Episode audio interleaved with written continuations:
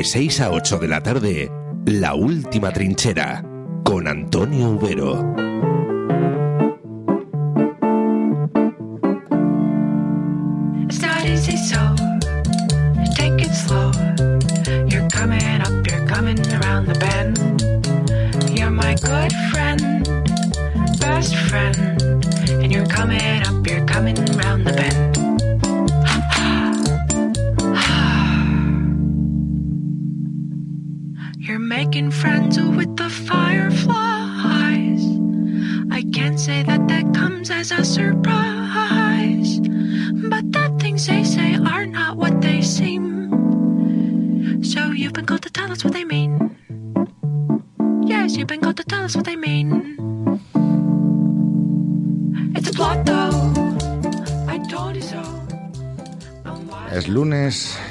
18 de febrero y como todos los lunes, pues tienen una cita con la, con la última trinchera. Y aquí estamos, puntuales en nuestra, más o menos, en nuestra cita semanal para hablar de, de libros y de muchas cosas. Hoy vamos a, a celebrar un cumpleaños, los 25 años de, una obra, pues yo diría casi emblemática de, la literatura española, marcó una, época, y me refiero a las historias del Cronen. Estará con nosotros su autor, José Ángel Mañas, ahora en un, en un ratito. También vamos a hablar de, de poesía.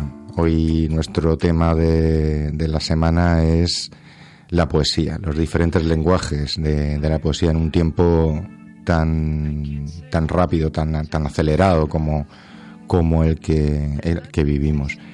Para ello vamos a tener con nosotros a, a Ani Costello, que es una poeta joven de aquí de, Murcia, a Pablo Beneito, que mm, un especialista en Inarabí, uno de los grandes poetas de, de la, de la historia, y conversaremos también con Clara Janés, una de las grandes poetas de este, de este país, a propósito de, de su nuevo libro, Kama Sutra para dormir un espectro. Eso será en el segundo bloque de, del programa.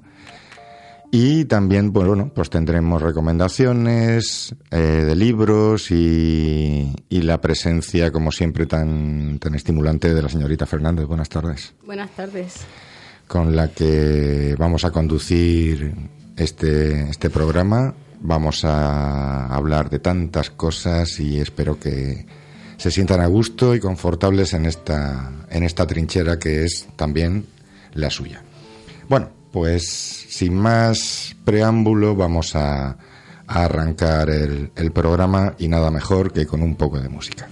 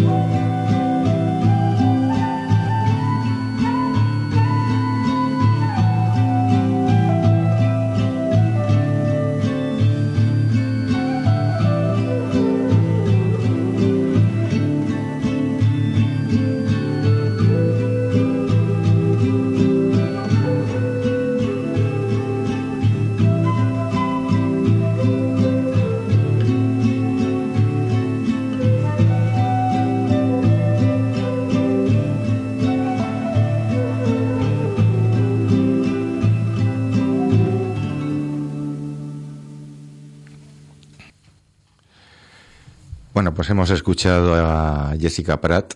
Eh, es una, un tema que incluye en su nuevo álbum, eh, Quiet Sinks, se titula Fair Day Well.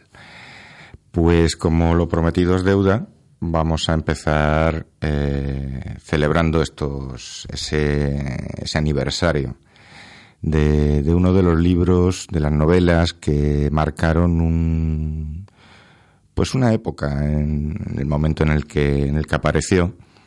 Eh, tuvo su, su versión cinematográfica también. Seguramente muchos de ustedes pues la, recuerden tanto por un lado como por el otro. Pero desde luego merece mucho la pena eh, leer historias del Cronen y sobre todo leerlo mm, con una perspectiva temporal tan, tan larga como, como esta de, de tantos años, de 25 años ya.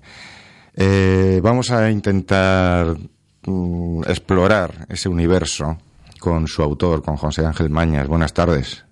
Buenas tardes. Eh, bueno, tendría que tendría que felicitarte, ¿no? Por, por el aniversario de tu de tu criatura. Eh, pues sí, la verdad es que es, hombre, es excepcional. ¿eh? Quiero decir que novelas que se publicaron en el año 94 y que todavía sigan vivas Sí. 25 años después, Mm. digamos que hay, hay muy poquitas. Se pueden contar con los dedos de, de una mano. Sí. Y, y bueno, pues sí, es, yo creo que es motivo de felicitarse. Yo soy el primer sorprendido. Es Mm. Sí. una novela que, que ha demostrado ser eh, extremadamente, inopinadamente eh, longeva. Sí. Y, y bueno, pues, Bueno, ya que va, va camino va camino de, de- del- de convertirse en clásico. Porque Sí. cuando, cuando ya uno, uno empieza a cumplir años y las novelas igual, ya, se- ya, ya- ya Sí. somos clásicos. Sí, efe- efectivamente, efectivamente, y, y- pero bueno, es, es excepcional, ¿eh? repito, sobre todo en el, en el mundo editorial tal Sí. y como está ahora mismo, que es una jungla con 70.000 títulos por año, y eh, que, que, bueno, pues que un texto que por las razones que sea Sí. se mantenga y sobreviva en este caso, yo creo que casi ves a su autor en mucho, que tampoco hice tanto para, para promocionarla en su día, siempre digo que Crónica es una es un texto muy especial, o sea, Sí. yo lo metí en un, es un manuscrito que yo metí en un sobre que envía un premio, él convenció él solito a, a los al jurado sin que me conociesen a mí de nada, luego salió al mercado y fue convenciendo a, a los lectores Ujú. y al cabo de los años, pues bueno, ha ido sobreviviendo, ha ido, Sí. ha ido cambiando a veces de, Eh, la editorial tenía muchísimas ediciones muy bonitas, muy diversas y ahora mismo, bueno, pues ha quedado ahí una de, de bolsillo en, en Bucket, que es Sí. la, la- la que, la, que, la que sigue ahí, seguirá mucho tiempo, y luego pues al margen en, en Trade pues hemos hecho esta, esta edición un poco más especial, en, en, en, en bala perdida, pues eh, le hemos, eh, bueno, hemos buscado testimonios de gente para arroparla, tiene un, un prólogo de, de Juan Malcese y bueno, son esas ediciones paralelas que a mí me hacen especial Sí. ilusión, ¿no? Pues como la de clásicos contemporáneos que se hizo Sí. en Destino, pues con un prólogo de Germán Gullón, Sí. esta tiene un prólogo de Orfeo, o sea, son, eh, bueno, son, es vida, vida que va teniendo, una novela va teniendo muchas, va cambiando, va mudando de piel, ¿no? Y cada vez pues tiene una nueva piel, una nueva imagen, una nueva eh, cubierta, nuevos, nuevos textos aledaños, por decirlo así, Sí. y eh, y bueno todo eso da todo eso da vida forma Sí. parte de la vida de un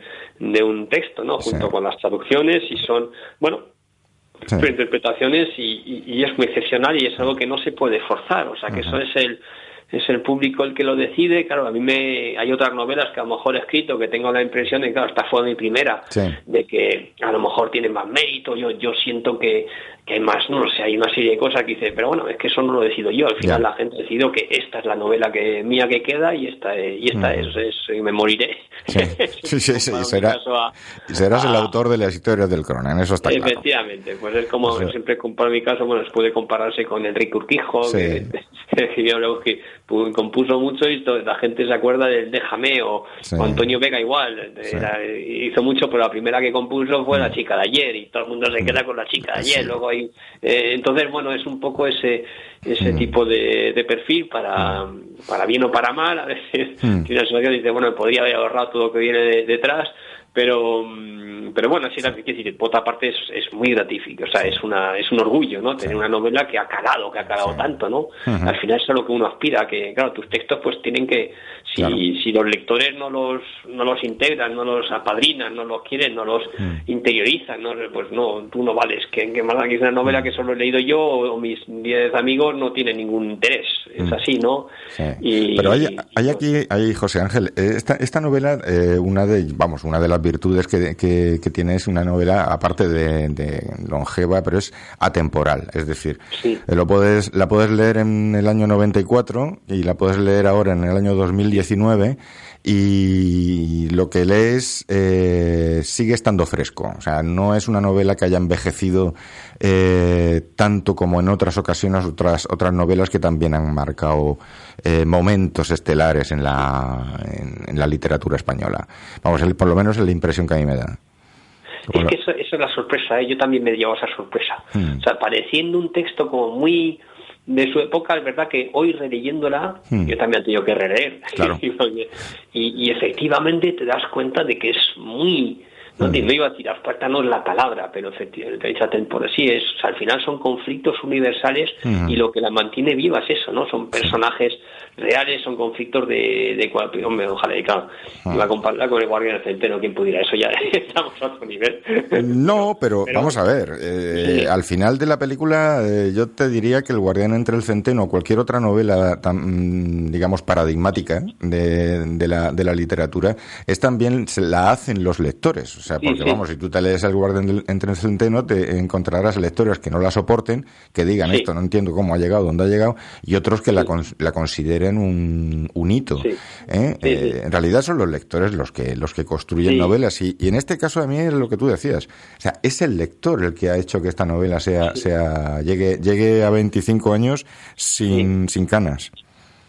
No, es sorprendente, por ejemplo, gente joven que la lee, Mm. la está leyendo como si estuviera sucediendo ahora, ¿no? Eso es lo más, lo que más, eh, eh, Mm. más te, más te gusta y más sagrada y más, y es, es curioso, claro, cuando la lees a lo mejor Mm. muy cerca, cuando estaba en su momento, Sí. claro, cuando esa realidad estaba ahí, eh, pues era normal que tuviera impacto. Cuando Mm. tiene impacto tanto tiempo después, es que ahí a- a- había algo, ¿no? Yo ahí siempre lo comparo, a lo mejor no sé, no quiero ofender a, a fans de, de Almodóvar y tal, pero bueno, Mm. mi opinión, ¿eh? Esto Sí. es- cada cual lo toma como lo, lo tome, esto es puramente subjetivo y quien no esté de acuerdo, bien. Eh, a mí, entre, o sea, cojo dos ejemplos de la época, los 80, estoy pensando García Lix y Almodóvar, y, y el resultado es que es curioso, que eh, las, para mí las, las fotos de García Lix pasa el tiempo y cuando ya ha desaparecido esa vida, que eran estas, a mí me gustan cada vez más y van, van creciendo, ¿no? Y me da la impresión de que Almodóvar me pasa un poquito lo, lo contrario, ¿no? Y, y,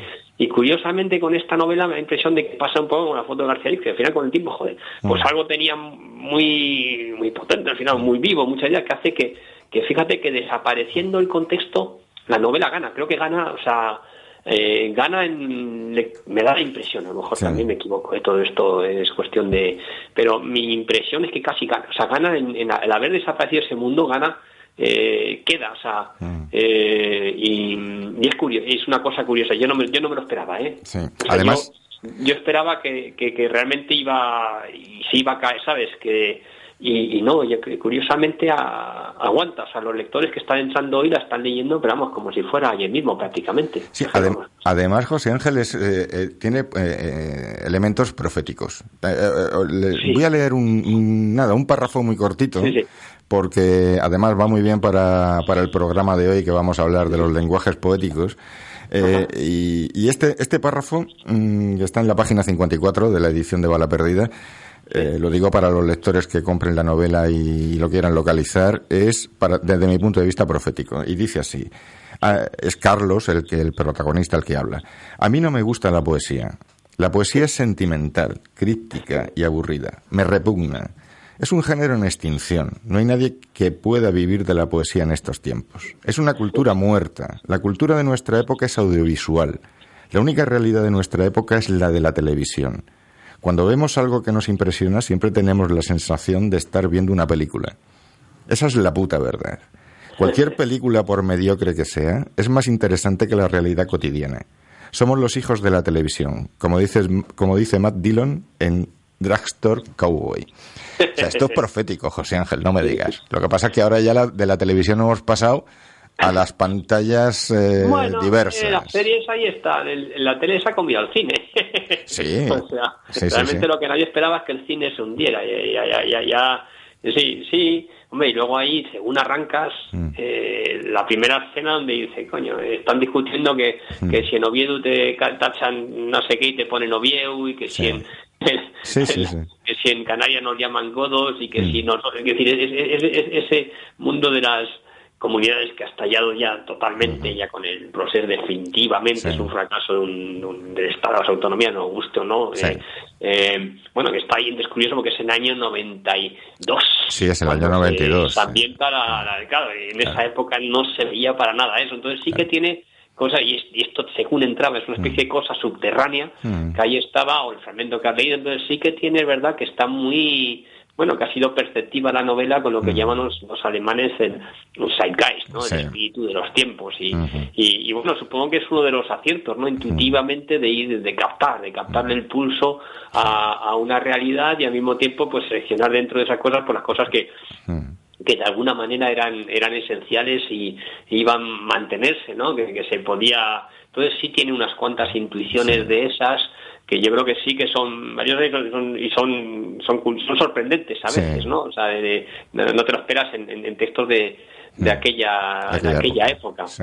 Eh, ¿Cómo, cómo, José Ángel, cómo surge el Cronen? ¿Cómo, cómo, cómo aparece esta? Cómo, ¿En qué te inspiras?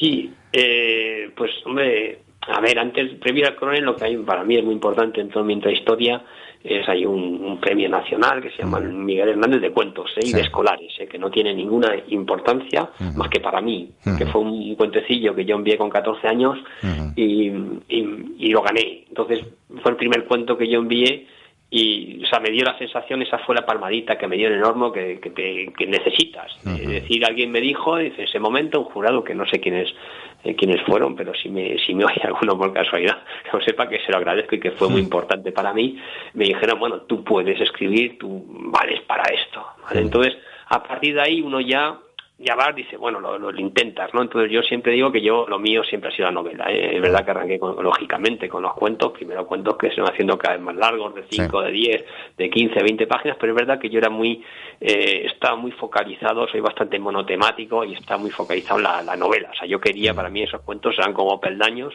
que tenía que- hasta que uno llegue a la, a la novela. Entonces había esa obsesión por la novela y digamos que hice algunos intentos y el, ya en el verano del 92, aquello yo, um, una especie de semi, semidiario, mezcla diario ficción, y yo entendí que, ese, que esa historia que acababa, que y es- la primer borrador a lo mejor en tres semanas.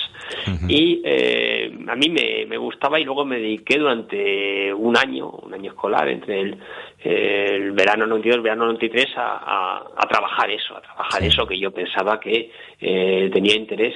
Y, esa es la historia del, del mentor. Entonces, en un momento dado, a mí me cuesta, o sea, yo no sé qué pasos hay que dar para acceder a la publicación. En ese momento me siento un poco bloqueado. A mí me gusta, pero no sé qué hacer, que eso le pasa a todo el mundo.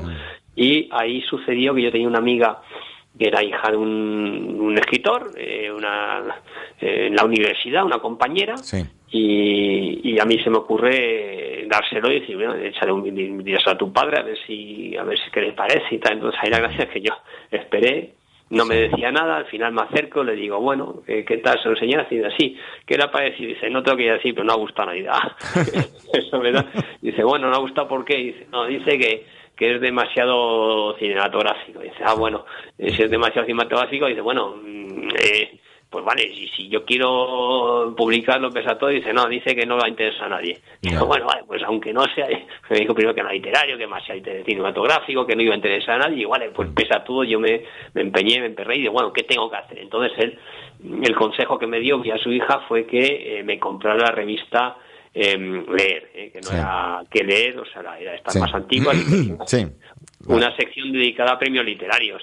Mm. Y, y- y como no tenía, yo siempre digo que esto comparo es como si tú pides trabajo a alguien Sí. y te dice que te presentes a unas oposiciones. y, y, y- y de alguna manera, lo que pasa es que como no tenía otra opción, Mm. pues le hice caso y compré, yo creo que fue, siempre digo que es en septiembre del 93, pero a lo Sí. mejor la memoria me falla y fue agosto, eh, o yo creo que fue septiembre. Mm. Eh, pero vamos, total, que en el número de ese año aparece el premio Nadal, yo le eché un ojo y yo, coño, correspondía con lo que yo Sí. había escrito, el número de páginas, etcétera, y, y lo envié. Mm. Y luego ya es la suerte loca Sí. de que entra ahí y quedó finalista, ¿vale? Entonces, en, en aquella época el premio de descubrimiento, es decir, que el Nadal fue un premio de descubrimiento durante muchos años, Sí. en los 90 ya el descubrimiento era el finalista, por decirlo así, Sí. y a partir de los 2000 desaparece el finalista. O sea, ahora ya sabéis que no es otra cosa, es otro, Bien. otro esquema. Yo fui de los últimos eh, nadales de descubrimiento, por, Sí. por decirlo así, ¿no? Y bueno, fue una suerte eh, extraordinaria y, y nada, gracias a eso luego ya otra suerte extraordinaria que llega a novela en un momento apropiado, que la gente todavía le interesaba la literatura, vamos a decirlo Sí. así. Pues ahora la literatura tenía una relevancia que ya más tarde yo creo que hoy ya es muy difícil que la que la tenga, que se convirtió en un texto generacional, que lo leyó mucha gente eh, joven de entonces, Sí. y, y bueno, son fortunas sucesivas, luego vino la, la película, pero ya película la gente dice, no, gracias, no, la película ya vino cuando la novela llevaba 40.000 o 50.000 vendidos y, y habría la novela habría hecho su camino sin, sin la película. Pero bueno, le dio le dio un cierta hora, yo sabéis que si- siempre digo, Sí. soy, no lo sabéis que si me han leído cosas, que soy bastante crítico con la, la película, Sí. porque creo que traiciona el espíritu en, en sentido, sobre todo, ¿eh? que, está muy bien montada y muchas cosas, pero que se supone que, que recrea, intenta recrear un momento y eso no, no lo consigue. O sea, yo siempre digo que parece mucho más eh, Pamplona en los años 70 que Madrid en los 90. Y eso es la, para mí la gran traición de ese de ese texto Sí. de ese texto fílmico de ese Sí. de esa película que, que puede ser eh, quiero decir que es cuestionable que Mm. tal es una es una opinión a lo mejor yo me hacía muchas ideas en fin Ya. tiene otros méritos Sí, eh, te, tiene iba- te iba- muchas- te muchas íbamos a preguntar ahora por la película, pero ya nos Sí, ya, sí, ya me, nos contestado. Me ha, me ha chafado, me ha chafado, me ha chafado la pregunta. Rubí Fernández, que es, la com- es mi compañera Sí, que aquí en el programa, estaba aquí, "Ah, la peli, la peli. Bueno, va, pero ya, ya, ya nos No, dicho yo, que yo te quería preguntar por, por eso, por tu, por tu opinión de, de la película, porque claro, yo cuando se estrenó Historia del Cronen yo era muy pequeña, o sea, Sí, sí, sí. relativamente pequeña. Y la verdad es que la, la película no me, no me gustó tanto como me, como me ha gustado el libro. La verdad, no sé, yo le, ahora recordando la película le veo bastantes carencias a la peli. No sé es cómo. otra cosa, Sí. yo creo que ha envejecido peor. Sí, totalmente. Eh, a ver, tiene la mecánica visual es muy buena. o sea, Sí, sí, el plano sí. plano, Sí, sí, eso, eso sí. está muy, muy logrado. Sí. Eh, luego pasa que tiene, claro, ahí hay otras cosas que, que a lo mejor son intangibles y a lo mejor son, o sea, un formalista te va a decir que sí, que la peli, por ejemplo, la compara con Mensaca, que es Mm. mucho mejor, efectivamente, es la cuarta de Moncho Almendaris, Salvador Mm. García la primera, pero a mí me, me gusta más la otra, ¿por qué? Porque cuida, porque quiere, hay un amor, hay un cariño por los personajes Sí. que le da a Salvador García que aquí Almendaris no, no le da. De hecho, yo la anécdota para mí que, que define la relación de, del director con los actores es que uno de los no sé si era un chico o una chica, no recuerdo, alguien se acercó a, a Moncho y le preguntó, digo, no, es que Moncho, es que no acabo de entender a mi personaje, ¿no? Y, y Moncho, el director, le dijo, ah, un, un- un chico normal, ponte un poquito más a la izquierda. Bien. Vale. Eh, eh, eh, eh, quiero decir que es que era, eso, eso muestra la distancia Sí. que había, ¿no? Había mucha distancia entre, y él tiene un poco la visión de, de un entomólogo, o sea, son, niños están ahí y no les tiene cariño ni, ni se acerca. Y yo creo que esa frialdad se nota se nota mucho, ¿no? Y para mí es un crimen, quiero decir, por Sí. encima de todo yo creo que un, un artista, en, en tus personajes tienes que quererlos, Sí. tienes que... Y creo que ahí, hay- hay- es, es el- lo que hace que realmente eh, esa frialdad es lo que más hiere para mí cuando ves la... La, que puede ser, puedes jugar con la frialdad de otra manera, pero es que ni siquiera, o sea, es casi desinterés, por Sí. decirlo así, ¿no? Sí, sí. Pero bueno, eso ya, ya te digo que y luego hay otra cuestión, pues la estética puede parecer menor, pero es, hablando de gente joven, es el lenguaje que manejan, ¿no? Sí. Entonces, si uno quiere recrear, no, no puedes quitarle a la gente joven el, o sea, buena parte de su reflexión, Sí. es saber como visto qué es lo que son las actitudes, es el, es el momento, es el encanto que tienen, es el carisma. Si les quitas eso, que les queda muchas veces, ¿no? Son seres poco hechos todavía y tal. Entonces realmente ahí, ahí el discurso y sobre todo es, es lo hace poco verosímil, que es lo que lo que también le echó en, en cara y ahí había un, claro, esto era la, la mujer de Díaz Querejeta, yo creo que iba estéticamente, iba a casa de los eh, de los actores y cogiera ropa al tuntún. Bueno, pues Bien. eso se nota. Sí, o sea, se que nota, si sí. uno llega a la primera escena, yo lo único que veo es un Nicky con una raya, que me acuerdo está, eh, está el personaje del narrador andando y la cámara atrás y ves está es horrible no y, Mm. y la, la propia la- el, el aspecto de, de voto pues la han Mm. puesto yo cuando le vi la primera vez estaba con una con una perilla y joder, Mm. me pareció un tío, súper atractivo, me parecía estupendo.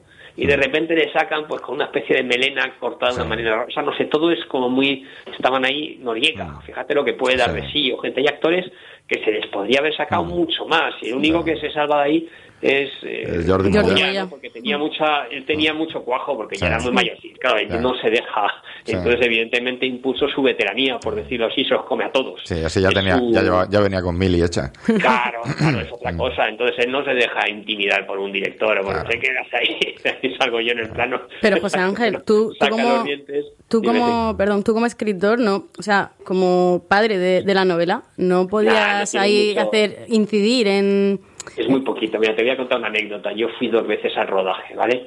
Entonces, bueno, yo primero era lo que se llama un dialoguis- dialoguista, es decir, Sí. quien hacía la escaleta, Sí, quien sí, dominaba sí. el asunto, el Montsant. Entonces, yo intentaba poner aquello que sonara madrileño, por decirlo así, dentro de un contexto que, bueno, estaba estructurado, que está muy bien, ¿eh? A mí me, o sea, la experiencia fue muy positiva porque yo aprendí mucho, es verdad que me, Moncho es un gran profesional como guionista y la verdad es que fue, fue súper positivo, me, estuvo muy bien. Y, pero luego llegó, llegó el rodaje. Bien, y yo recuerdo que el primer día fui, pues, pero, pero afán, a, a ver, ¿eh? O sea, intentar. Y el segundo día, pues hubo un riff y rafe con Elías Querejeta o algo así, que empezó, él debió de empezar a pensar, y digo, bueno, joder, este tío va a venir aquí a enviarme por encima del hombro, ¿no? Gracia.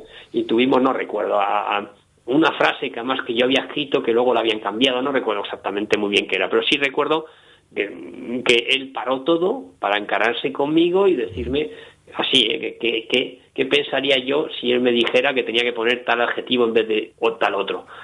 Y yo dije, uy, uy, uy, esto no va bien. Mala Entonces dije, no te preocupes, eh, yo no, ya, ya he entendido, no tengo nada que decir, pa. y no volví al, al rodaje. Entonces llegó un momento en que aquello se estrenó y Elías Querejeta me llamó Ajá. queriendo que promocionara yo su película. Claro, todavía me está, me está esperando. Claro. Eh, Eh, los egos, un los egos son muy desencuentro.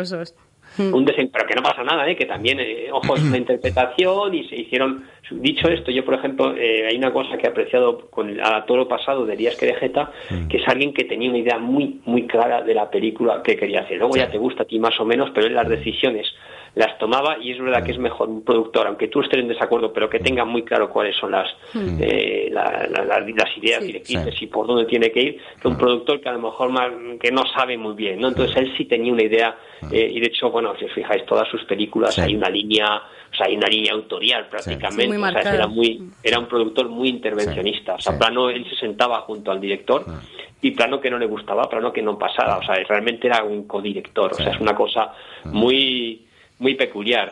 Pero, mm, Pero bueno, ahí está. como digo, todo fue, para mí fue una, a ver, no, evidentemente yo es que no, ho- hoy diría, claro, lo llego a saber, pero es que eso no se puede, y al mismo tiempo no lo sé, a lo mejor no habría venido, no lo sé. Fue una experiencia, fue una experiencia que me, bueno, que me dio, evidentemente yo había preferido otra, pero claro, no tenía, que uno cuando es joven, de repente te viene un señor que dice, ah, queremos hacer una película de tu, de tu novela, y digo, ah, pues qué bien, ah, ¿por qué no? ¿Qué vas Sí. a decir? Si te lo Y- propusiesen ahora, ¿a quién elegirías para, para dirigir Historia no, del no, Cronen? No lo sé, hombre, sería. A mí me gustaría en algún momento eh, ver un remake, incluso creo que podría dar en una serie, quizás un capítulo más, veo que es un ca- capítulo por episodio, Sí. no tengo ni idea. Y muy- veramos, desde luego, no, o sea, sí, era, éramos muy.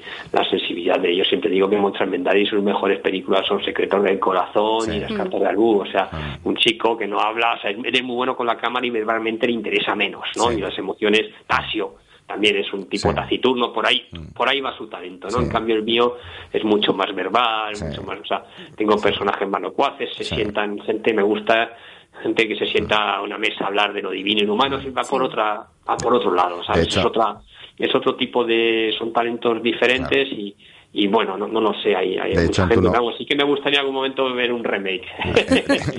De, hecho, en tu novela bueno. preside el, el- el diálogo, vamos. Totalmente.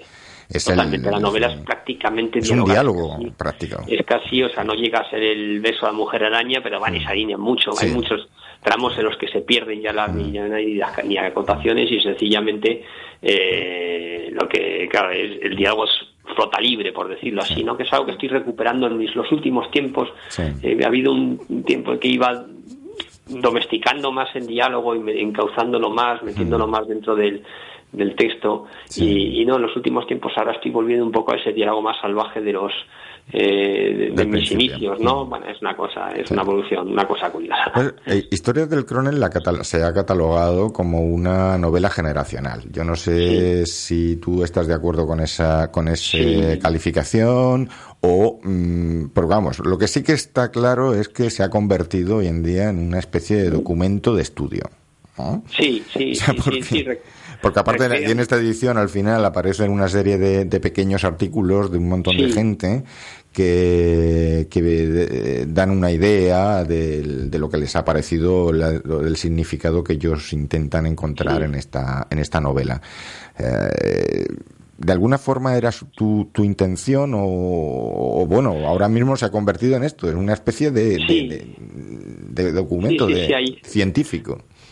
Sí, sí. Hay gente que habla, antes hablaba de la generación X, cada vez más gente habla de la generación Cronen. Bueno, Mm. estas cosas son cosas que uno uno no busca, o sea, uno no persigue. Dice, voy a hacer una novela generación. Bueno, yo he trabajado con unos personajes, evidentemente tiraba de lo que más tenía, lo que tenía más cercano. Eh, es inevitable, ¿no?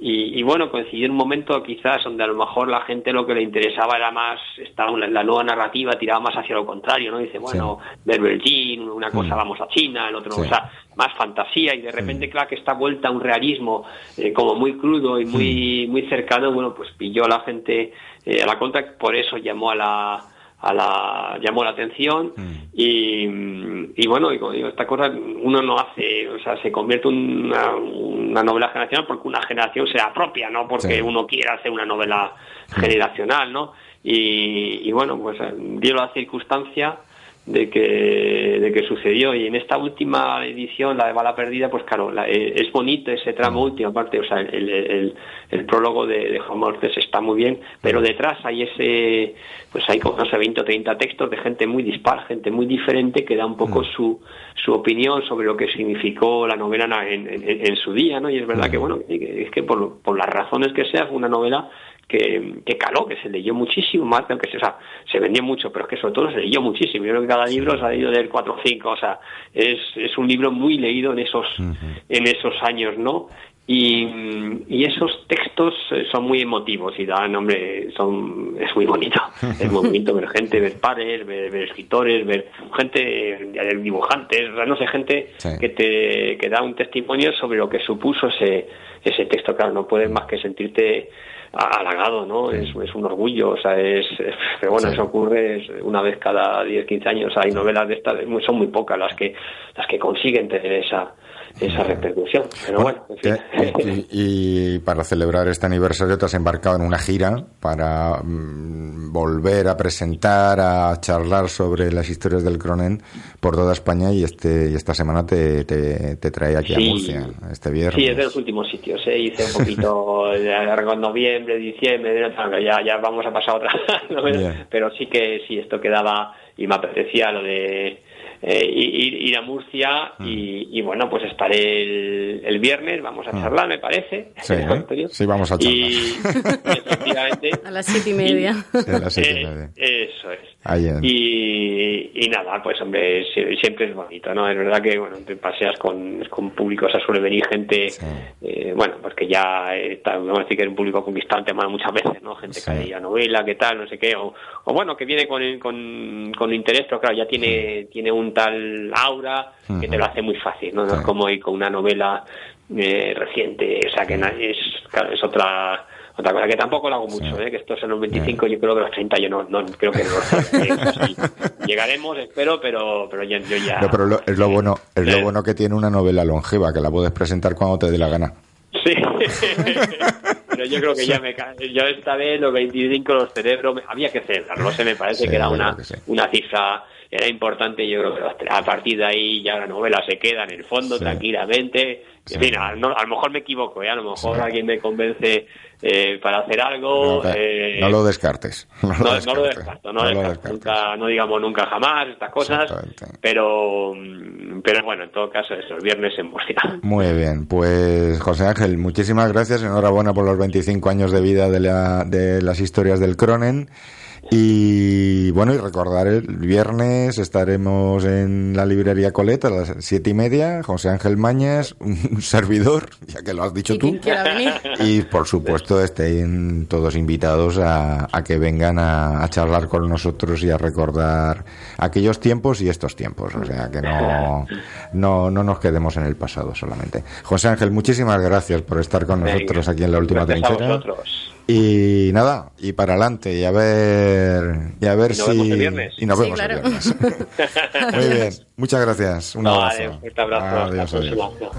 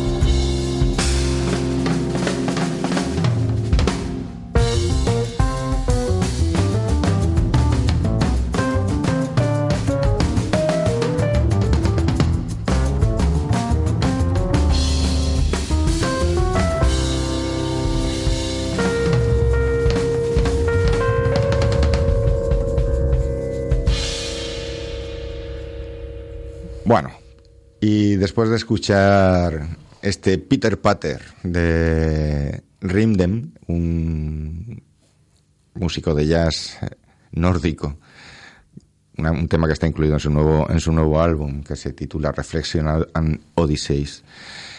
Pues vamos a vamos a irnos a nuestra librería de cabecera todas las semanas que para que Raquel Carrasco nos recomiende pues bueno, algunos librillos que, que pueden ustedes leer o que les apetezca ir a comprar allí a la librería Colette.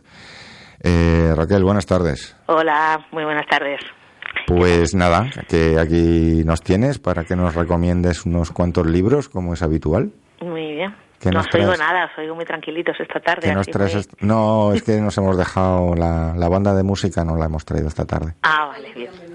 ¿Eh? Estamos aquí, esta tarde estamos muy poéticos. Ajá, vale, vale. Bien, Pues bueno, pues entonces bajo yo el tonito así un poco también. Eh, y en plan venga. contemplativo, no, lo puedes, lo puedes subir. Ah, estás en- tú estás en tu casa. Bueno, Bueno, ¿qué nos eh, empezamos entonces, ¿no? Eh, Mm. Os traigo tres cosas como siempre, intento que sean eh, diferentes entre sí. Muy Mira, en bien. primer lugar eh, tenemos a, a una traductora y editora que, que ha escrito su, su primera novela. Ujú. Eh, se llama Violet Huseman.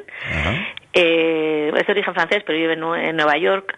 Y, y bueno, pues eh, ha escrito esta su primera novela, se llama Fu- Fugitiva y Reina, con bueno con un gran éxito de, de crítica. Eh, tiene varios premios en, en Francia, uno de ellos el, el premio François Sagan de 2018 Ujú.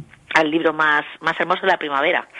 O sea que, y bueno, están preparando ahora mismo las traducciones a, a cinco, a cinco idiomas.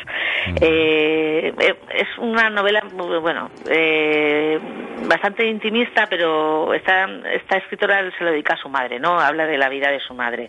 Es un personaje, pues, bastante, bastante fuerte, bastante complicado. Una es una mujer parisina y burguesa de, de adopción, bailarina a pesar de que tenía una pequeña cojera. Y bueno, se refiere a ella como muy libertina, eh, tanto más que su marido. Y bueno, pues por lo visto eran dos hermanas acostumbradas a, a ver un desfile de amantes por, por casa de la madre y demás. Y, y bueno, pues esto es la historia de ella, la historia de una mujer de mucho carácter a la que le era imposible no destacar o vivir eh, en un continuo descarrilar y enderezar eh, la vida. Y bueno, la edita Hoja de Lata. Sí. Y está moviéndose muchísimo en España ahora mismo. Hay muchísima crítica, hay muchísima reseña eh, sobre ella y me parece, bueno, pues un- una apuesta interesante. ¿Qué más cosas? Más cosas. En segundo lugar, eh, volvemos a tener a Marta Sanz con nosotros. Ajá. ¿Vale? Eh, Marta Sanz, eh, bueno, esto es- se trata de una reedición eh, de una obra que ve la luz en 2000 2014 y bueno, yo creo que a propósito del éxito que está teniendo Marta Sanz eh, en, en este momento, tanto con la narrativa como con los ensayos, pues bueno, Periférica lo, lo reedita bajo el título No tan incendiario. ¿Vale? Son pensamientos, eh, soflamas al margen de cualquier cautela que, bueno, pues responden un poco a la sensación de malestar eh, que tiene la autora o, bueno, a la, a la necesidad de no estar conforme eh, con, con un momento actual en el que la literatura pues no parece importarle a nadie y, y, bueno, pues a la, vez, a la vez pretende hablar eh, de, de literatura desde un punto de vista pues opuesto totalmente al, al dominante, con un corte Ajá. muy feminista, como nos tiene acostumbrados y demás. Pues bueno, es un, un texto que está mm, escrito desde, desde las tripas, podríamos decir, en el que se mancha muchísimo la autora y se nota que está escrito manchándose y bueno, pues hay que leerlo de, de esta misma forma. Muy bien. Y para terminar, eh, no sé si os suena que había una colección de clásicos radicales de la mano de Taurus. Sí. Eh, bueno, pues eh, Taurus tenía una, una colección de, de libros eh, emblemáticos y, y con esta colección, clásicos radicales, que- con la anotación propia de que radical significa ir a la raíz del, pro- del problema y no, no otra cosa, pues eh, quiere reeditar pues eh, títulos pues que en su día tuvieron, pues bueno, o formularon una idea nueva o ofrecieron una mirada original sobre algún tema, ¿no? Entonces tenemos ahora mismo un volumen de Carmen Martín Gaite, sobre el proceso de Macanaz. ¿Vale? Eh, es un libro, pues, mm, bastante, no sé, es, es fascinante, también es inclasificable eh, dentro de, de lo que conocemos de, de Carmen Martín Gaite, porque, bueno, era una pasión que tenía ella eh, por, por el personaje de Melchor de Macanaz, y, bueno, pues es una labor de investigación que ella hace en archivos, pues rastreando e intentando contarnos con el ingenio que ella acostumbra, pues eh, todo lo que lo que tuvo que ver con, con este enredado proceso, eh, seguido por la Inquisición a, a Melchor de Macanaz. Muy Entonces, bien. bueno, pues es un, la peripecia vital de este pensador y un poco, eh, pues mostrando la fuerza que aún tenía la Inquisición en pleno siglo de las luces, el- las intrigas en torno a, a Felipe V. Y bueno, es un libro que en su día fue muy respaldado por, por los historiadores, con lo cual pues me parece una, una joya recuperar. Muy Así que eso tenemos. Estupendo. Eh, Raquel, aparte de, de las recomendaciones, esta semana, ¿qué, qué actividades tenéis ahí? Bueno, pues esta semana, el viernes, contamos con, con José Ángel Mañas, Ujú.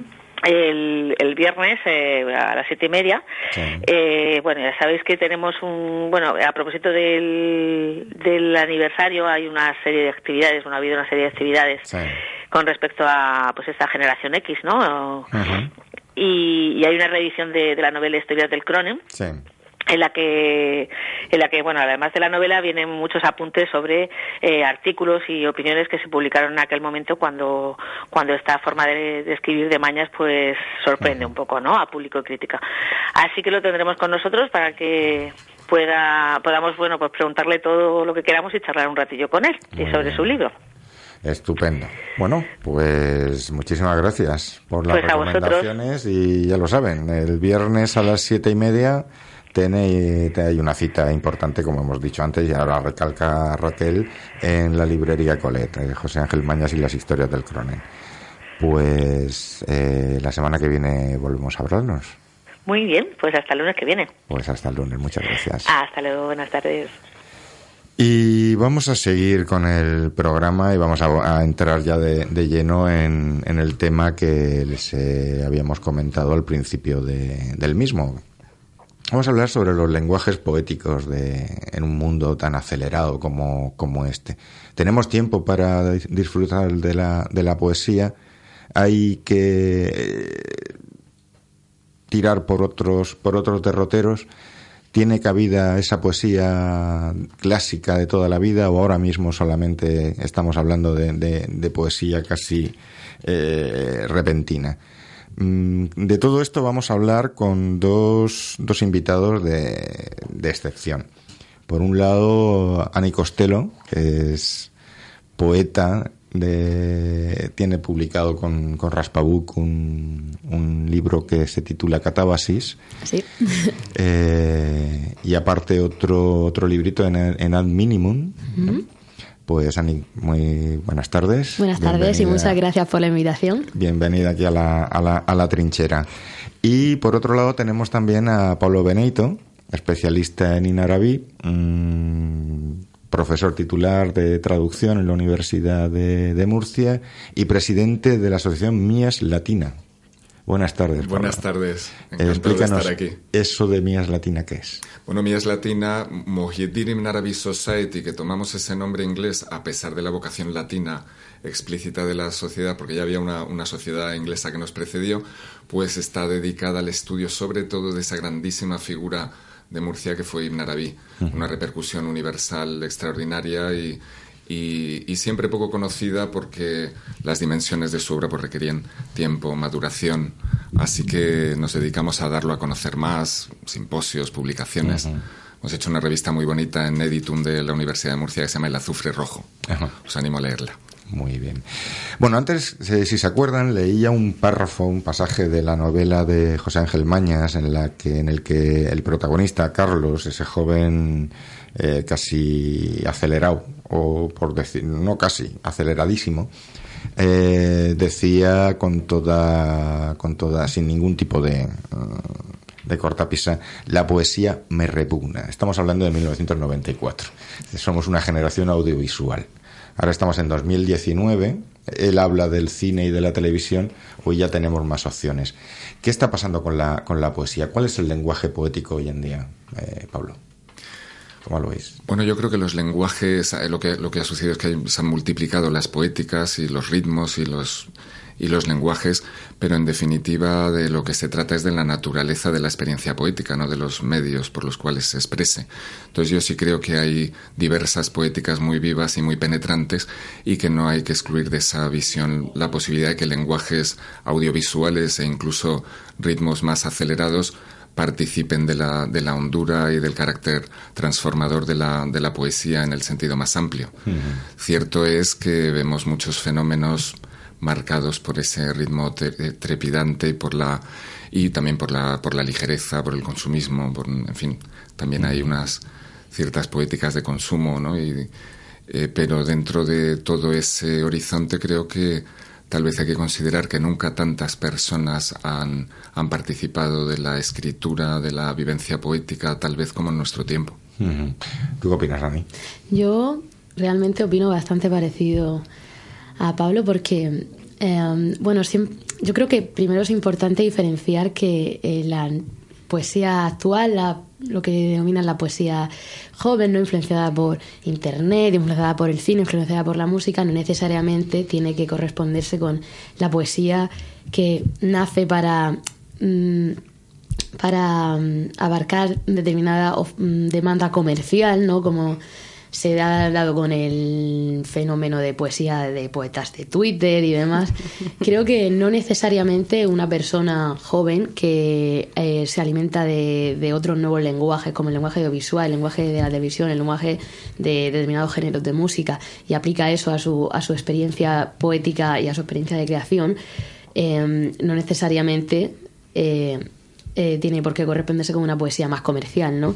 Yo conozco la obra de poetas muy válidos que efectivamente en su poesía se puede rastrear y en su lenguaje poético se puede rastrear, pues lenguajes más contemporáneos que quizás no se han sido tradicionalmente asociados a la poesía, pero que en categoría de que son también lenguajes artísticos eh, comparten cierto sentido ¿no? y pueden aportar bastante a- a- al acto creativo. Entonces, yo, como poeta joven, también me, me aprovecho de, de, de lo que es mi vida y mi mundo, que incluye ver películas, que incluye escuchar música, que incluye determinadas cosas, aparte de, por supuesto, leer, que creo que sigue siendo muy necesario para escribir, leer mucho pero creo que no tiene por qué eh, escribir eh, ser algo que se reduce simplemente al género de la lengua escrita, sino que puede, puede beber de muchas cosas también. Bueno, lanzadas están las redes. Ahora vamos a vamos a comentar todo todo esto.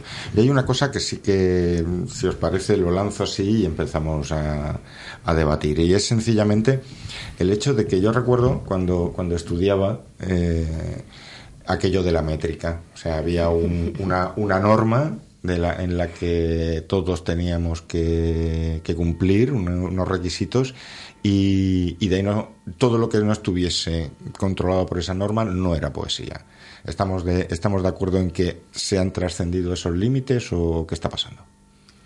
Sí, pero hace ya mucho, ¿verdad? Hablamos ya de, de- de mucho tiempo, de lenguajes que, que no se ciñen, que no se atañen a una, una poética tan clásica de ritmos clásicos y, y estructuras, pero desde luego la poesía en, en- en muy buena medida es música y, y como tal siempre tiene una dimensión de, de ritmo, de forma, de resonancia que de la que no puede sustraerse, ¿verdad? Porque entonces ya es- estamos hablando de otro, otro tipo de lenguaje, otro tipo de arte. Eh, en la medida en que hay conciencia de ritmo, de música, pues, pues la forma está ahí. En una, en una- el verso libre no es un verso despojado de, de forma. Eh, la poética incluso que explora el ir mm, hacia, en fin, al, al silencio último, al vacío, al, a despojarse de la forma o, o a trabajarla de los modos más liberadores posibles, no deja de ser una, una poética de, de música. Sí, sí. Sí, pero vamos, hay quien critica con especial saña, por ejemplo, todas estas fórmulas mm, modernas, actuales, que están teniendo un éxito brutal en, en, el, en el panorama literario español, que en realidad mm, proceden de. que tienen esa musicalidad, yo no digo que no, pero que no se no la catalogan como, como poesía. O sea, por poner ejemplos. Hoy día sí, yo, yo opino que, que catalogar eso, a ese tipo de poesía a la que tú te estás refiriendo como poesía es como quitarse lectores jóvenes. Porque siempre, tú cuando te enseñan, tú lo has dicho, la poesía del colegio, la métrica, medir todo el rato, todo muy dentro de, de unos cánones, dentro de unas barreras de las que no te puedes salir, como que suena muy, muy viejo, muy con, con mucho polvo y la gente de hoy día no quiere polvo, quiere algo más fresco, más... Pero vamos a ver, eso pero no- por eso, es eso po- no se- ¿eso es poesía o no es poesía? Depende, depende, de- del, depende de- del escritor en, en cuestión. Exacto, yo creo que entramos Claro. también en. Yo siempre que me mencionan este dilema, siempre, bueno, supongo que es por ser historiadora del arte, piensa la gente que decía, eso no es pintura, eso no Sí. es.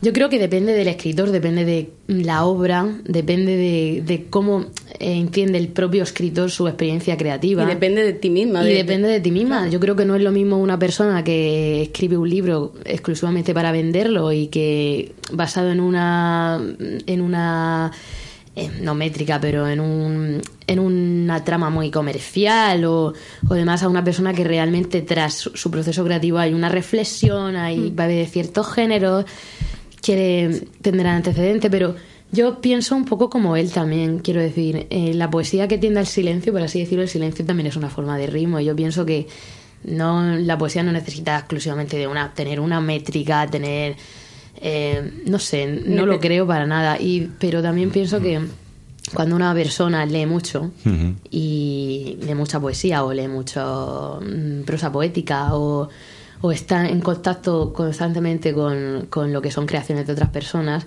al final ese ritmo, ¿no? Un poco lo bebes y es muy difícil de prenderte cuando estás escribiendo. A mí me pasa que a lo mejor no pienso, voy a escribir una única sí- sílabo, pero es cierto que luego relees el poema que has escrito y hay un ritmo ahí que tú sin querer has buscado. Yo creo que eso es algo que también nace de que el propio escritor se alimente de literatura. Por eso yo creo que es importante para escribir bien, entre comillas, ¿no? Para hacer algo bueno, leer muchísimo y leer importa también clásicos, no solo eh, literatura contemporánea, pero no creo que solo lo clásico sea lo bueno, ¿no? Yo pienso que, que hay muchas formas de lenguaje por explorar que están por venir y que es importante ser abierto y tratar de entenderlas en su contexto. Y pasa como con el oído musical, ¿verdad? Que una persona de, de natural puede tener un oído estupendo e incluso poder llegar a hacer una, una poesía libre de- con ritmo propio sin haber tenido una particular formación. Pero qué duda cabe de que practicar los ritmos clásicos, eh, realmente desarrollar una destreza en los diversos lenguajes de la música poética, pues enriquece muchísimo la, la experiencia del lenguaje. Y no me cabe duda, detrás de, la, de nuestra grandísima poeta eh, Clara Janés, por ejemplo, como, como gran exponente de un verso libre y muy liberado de, de condicionamientos clásicos, pues hay todo un bagaje y todo un conocimiento profundo del ritmo, del ritmo poético que aflora, aflora en cada verso. Creo que eso es importante. Que es una cuestión que a mí siempre me ha, me ha llamado la atención. El hecho de que esto es como, como lo comparo a veces con la música también, como el, el- el punk. No tengo ni idea de, de música, cojo una guitarra, la aporreo y sale algo que a la gente le gusta. Y a mí a veces me da la sensación que en la poesía actual pasa algo parecido. O sea, no tengo ni idea, no tengo una, digamos, un elemento previo de formación, no conozco este, este mundo, pero bueno, como ahora resulta que si digo tres, cuatro, cinco cosas ya no ni siquiera mm, rimadas y tienen éxito, ya soy un poeta. ¿Es así? Subirse al, al carro de la poesía hoy día es muy fácil, Sí, como tú lo has dicho. Y más, y más que nada, yo, igual que Ani supongo que opinará lo mismo que yo, eh, hay demasiados poetas, hay demasiados poetas y muy malos, pero mm, se catalogan poetas porque... mm, l- A ver, tienen la facilidad de que... eh, A ver, estos malos poetas son cantautores de base. y, y entonces los cantautores de base lo que hacen son, venga, ahora que tengo a mis acólitos detrás, voy a publicar esto, voy a decir que es poesía, que es mentira, pero bueno, ya, ya los tengo gastados y, y por, la, mm, por la palabra, el término poesía, ya como que me respetan más, como que mm, me ensalzo yo mismo en, en lo que estoy haciendo, que al final es nada, es, todo malísimo. como tú has dicho antes, es un verso libre universo. mm, gusta a la gente, el por qué, no lo sé. Mm, seguramente ese público que coge ese tipo de poesía, la poesía clásica, la poesía de verdad, mm, si se puede llamar alguna poesía de verdad sin ser elitista. Es que eso es justo lo que, que- se llama cuál es la poesía de verdad. Claro, hay que, hay que matizar eso. ¿Cuál es la Mm, poesía de verdad? Porque vamos, es que luego está, claro, la poesía que tú lees, la poesía que escuchas. Que ese es otro, otro matiz que a mí también me, me resulta interesante. ¿Tú qué prefieres, leerla o escucharla? No, no, no, no, me refiero, me refiero que eh, hay mm, dos formas de transmitir el- Ya, ya, ya, ya. La, la poesía. Yo no, no recuerdo si, no creo que, que- que Quevedo declamase su, su poesía y hoy en día si alguien no declama su poesía parece que no existe. Sí, de hecho hay todo como toda una, una industria de la poesía organizada en torno a recitales y jams y demás. Instagram. Que sí, y a- yo creo que a los que somos poetas jóvenes nos crea un poco de, de dilema todo este asunto porque por una parte te sientes un poco obligado también a estar presente en determinadas cosas, en determinadas redes sociales, en determinados porque hoy en día es la forma que tiene la gente de compartirse, pero por otra parte eh, yo creo, por lo menos para mí es importante siempre intentar recordar que la creación es algo individual. No estar pensando voy a escribir para que me lean esta noche en mi Instagram. Que creo que ese es el fallo del tipo de poesía que dices tú, que es gente que escribe para vender porque ya ha tenido un público eh, que se ha ganado en las redes sociales o se ha ganado en disciplinas como la música y aprovechan el tirón para sacar un libro, pero que que realmente habrían sacado ese libro si no hubieran tenido éxito previamente como en internet. Mm, puede ser que sí, quién, quién sabe. Yo, a ver, yo tengo un, un amigo que hablando de lo, o sea, a colación de lo que has dicho tú, de la promoción por Instagram, las redes y tal, y los libros, yo tengo un amigo que, mm, que lo está haciendo bastante bien, yo creo, en, en el plano de, de tanto calidad como, como promoción de calidad de la poesía, sin, sin desprestigiar el, el grado de compromiso con, con la misma, ¿no? O sea, están muy peleados eso por un lado, pero... Pero es por- posible hacerlo. Sí, es, es posible, pero es, es muy difícil. No sé si, si conoceréis a Sierra Rechea. Sí, Sí. sí, por supuesto. Sí, pues bueno, tú que supongo que lo seguirás en, en redes y Sí, todo sí. eso, es una de las personas que ha conseguido aunar el- la promoción, las redes y la literatura de calidad. Ya no poesía, sino literatura de calidad. Literatura.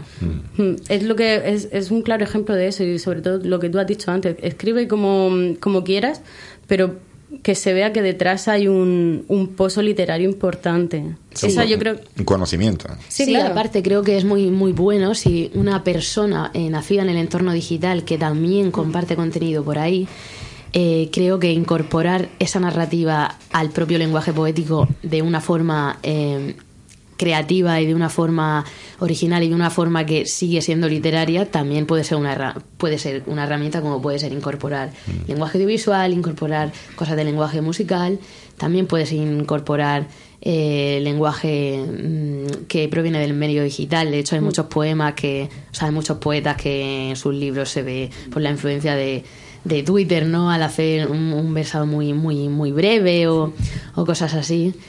Que creo que también puede ser interesante si está bien utilizado, ¿no? Lo- Claro, el caso, claro. el caso es que el nombre de poesía es muy inclusivo, abarca muchas cosas y puede adoptar muchas dimensiones. Entonces creo que es importante en este contexto pues diferenciar todos los diversos planos de la realidad, todos los grados que podamos concebir o imaginar en, en el proceso de realización de un ser humano, en eh, grados de, de conciencia. Eh, entonces esto da lugar a muchas modalidades de escritura y, y a perspectivas muy distintas, claro. Eh, lenguajes con, con fines y con, y con horizontes muy diferenciados. Nuevamente, si me permitís mencionar otra vez a Clara, porque luego va a estar en el programa, pues para mí Clara es el ejemplo de una, de una poeta completa, porque escribe en muchos planos de la realidad distintos, abarca muchos lenguajes y además se dirige a lo, a lo más hondo de la experiencia poética. Para mí la, la poesía en, en un sentido, en el sentido máximo es un camino de transformación y que conduce frente a otros lenguajes o- u otras poéticas que pueden estar más asociadas al, al cultivo de la, del yo y de la personalidad o de la, a la construcción. la, creo que la poesía, que en este sentido, recuperando lo que decías antes, me permitiría incluso llamarla de verdadera poesía, es precisamente la que conduce a la disolución del yo en, en, esa experiencia de transformación. Y eh, creo que todo eso lo reúne la, andadura poética de Clark Hannes. Entonces, eh, la cuestión es de qué poética estamos hablando, ¿verdad? Y si me, si me permitís, introduzco, como ha sacado a colación a Ibn Arabi, pues él tiene una experiencia visionaria en un momento dado en que contempla el modo en que se originan todos los seres a partir de una especie de recitación y esto le permite experimentar el universo entero como una gran casida, como un gran poema cósmico. De hecho, así llamará luego a su, a su amada poética por excelencia, Nidam, Armonía, y formula literalmente que la poesía, en este sentido supremo de poesía, es el origen de todas las cosas la esencia inmutable de todas las cosas, de la, de la, cual todo lo demás, todos los lenguajes son derivaciones. Por ejemplo, se refiere a la, prosa, a la prosa misma como una derivación de la poesía. Con lo cual, qué visión tan inclusiva que nos hace contemplarlo y considerarlo todo como expresión poética, sea directa, sea, sea en este original o sea derivada, pero en definitiva todo participa de esta naturaleza universal de la poesía. Ahora bien, la cuestión es cómo se remonta un lenguaje poético de, a través de grados cualitativos hacia esa poesía, como podríamos llamarla, unitiva, transformadora, que finalmente aboca al silencio como origen. Del objeto de la poesía. Claro. Hablaremos ahora. Pues vamos a, vamos a, hay muchas cosas de las, de las que hablar. Vamos a incorporar a, a una de las, de las poetas más grandes de, de, este país, Clara Janés, y mientras, mientras llega, les vamos a dejar con un poquito de, de música, en este caso con Ben Wester.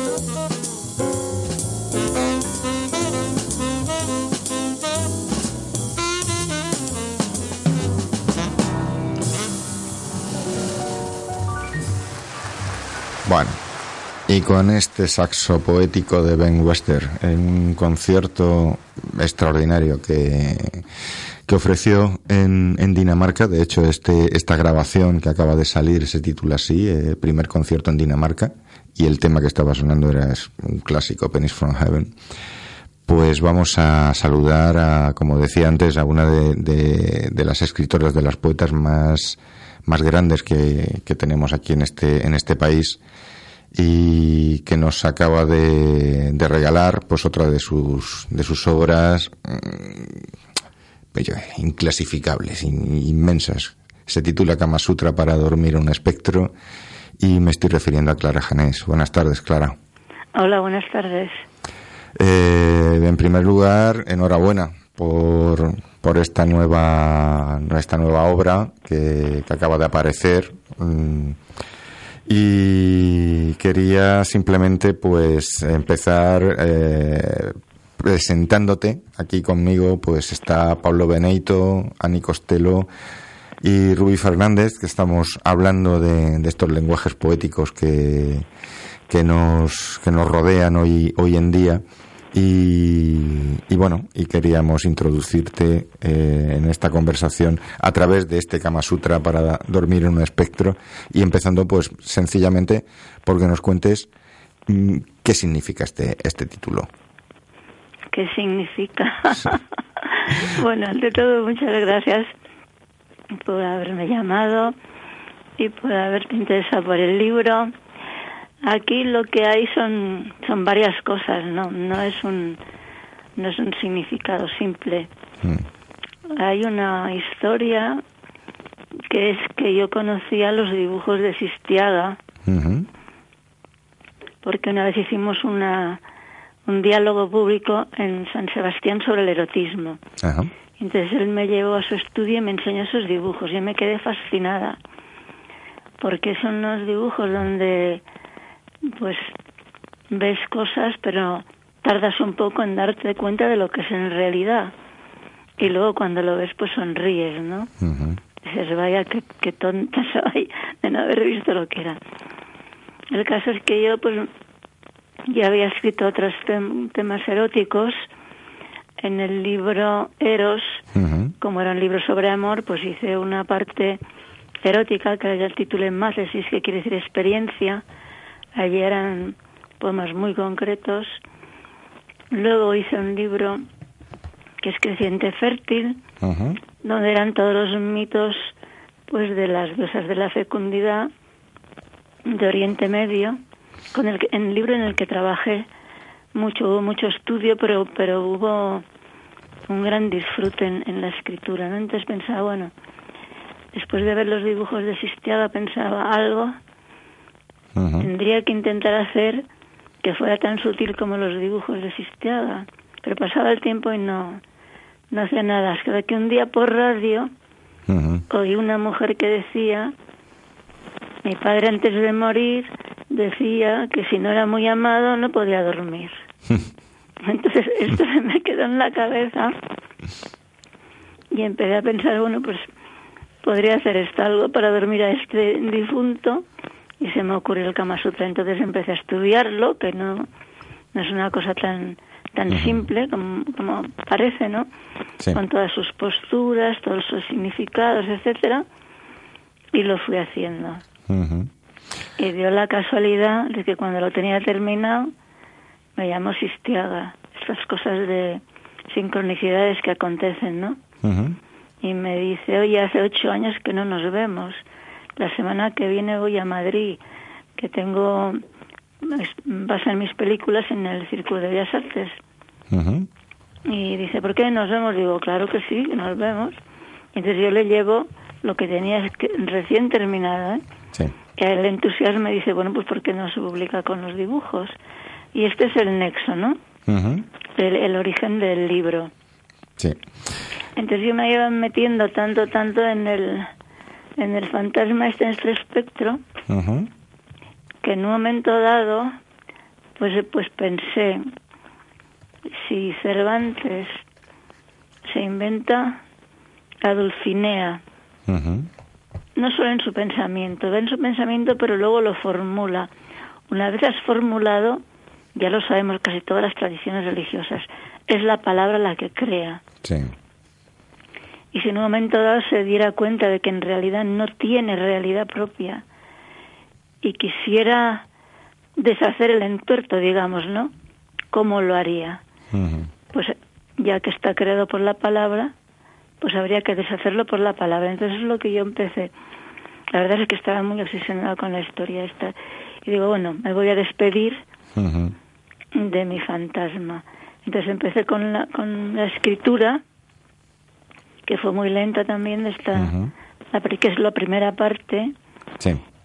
y ahí vino el tema de los sonetos, ¿no? Y me decía, ¿cómo voy a dominar yo la palabra? Pues para mí el soneto siempre ha sido muy difícil porque es someterte a unas normas, ¿no? Sí. Entonces pensé en esto sin, sin darme cuenta para nada, en el momento en que lo hacía, que estaba haciendo en cierta medida lo que había hecho Dante con la Vita Nova, que era un texto en prosa y unos sonetos. Ujú. Esta es la cuestión. Ya. Bueno, en este caso ahí hay- yo creo que es uno de tus de, de tus libros mm, más, ¿cómo te diría? Más libertario a la hora de de, De de la composición. Aquí eh, sumergirte en este en este libro, en esta obra, es eh, andar por diferentes lenguajes, un lenguaje estético, visual, un lenguaje, digamos, yo te diría incluso hasta hermético, porque vuelves a, rescatar esos esas, esas, mm, esos significados del- de, de- de tus diferentes yoes. Y, Sí, y me, me, me resulta además en ocasiones un desafío. Eh, ¿Tú eras consciente cuando mm, estabas componiendo esta, esta obra eh, del reto que le, va- le ibas a plantear a, a- a tus lectores? Pero es que el reto primero era para mí misma, ¿comprendes? No, ya me imagino, pero... Porque era, era una invención completa, ¿no? Ujú, Y entonces yo iba haciendo y eso que te quedas sin aliento, ¿no? Y dices, bueno, ¿y por dónde voy a continuar, no? Pero iba poco a poco haciéndolo y la verdad es que me gustaba Sí. lo que iba saliendo. Y bueno, pues, pues lo hice hasta que ya me pareció que estaba terminado. También te diré que no pensé que se pudiera publicar, ¿eh?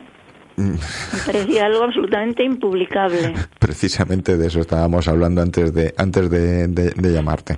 Yo decía, bueno, esto lo guardo, tengo muchas cosas guardadas, que no porque sean tan arriesgadas en este sentido, sino porque no las considero bien terminadas o porque me falta algo, ¿no? Y el caso es que un día, por unos emails cambiándolos con Victoria ujú, me dice, uy, mándame lo que me interesa mucho. Ujú. Entonces se lo envié y me dice, ¿cómo que es impublicable? Esto no solo es publicable, sino que no hay otra cosa parecida en la literatura española. Yo te hago el prólogo, entonces ya lo dejé un poco en sus manos, ¿no?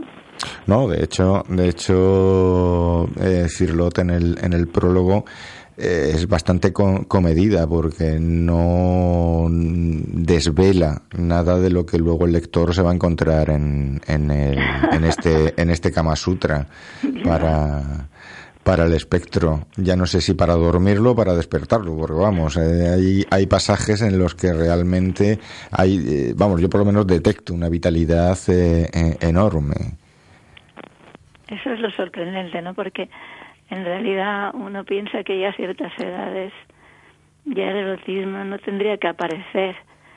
Y a mí ya me había parecido que por eso me lancé a esto, ¿no? Cuando hice el otro libro, que por eso lo he puesto al final un, poquito, Ujú. lo del Sigo el Jardín de las Delicias, Sí.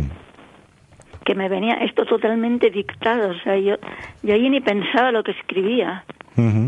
Y, y bueno, iba por la calle, me venían poemas, llegaba a casa y escribía, y pum, 10 poemas. Al día siguiente otros 10, y así. Sí. Pues al final me di cuenta de que yo acababa de llegar de Padua y que todo esto es lo que estaba en mi cabeza, ¿no? Haberte subido en la cátedra de Galileo, pues no es cualquier cosa. ¿sabes? Sí. De hecho, de hecho aquí hay, hay un poema de- de- dedicado, por lo menos en el que Galileo es el, el protagonista. A ver si lo encuentro, que estoy aquí ojeando el libro. Pero vamos, eh, este que dice, no hagas más cálculos, todos los astros están fuera de sitio, debido a, tus raíces y potencias, tus lúdicos vaivenes, pero si cae alguno, Galileo desde lo alto de las escaleras lo detendrá con la cifra exacta, y las ninfeas encenderán su cárdeno color y ensancharán sobre las agujas sus hojas, dando la bienvenida a la renovada calma. Es que claro, las ninfeas es que es otra cuestión porque está el jardín botánico, que es el más antiguo que existe de Padua. Y he ido varias veces a Padua con cosas extravagantes.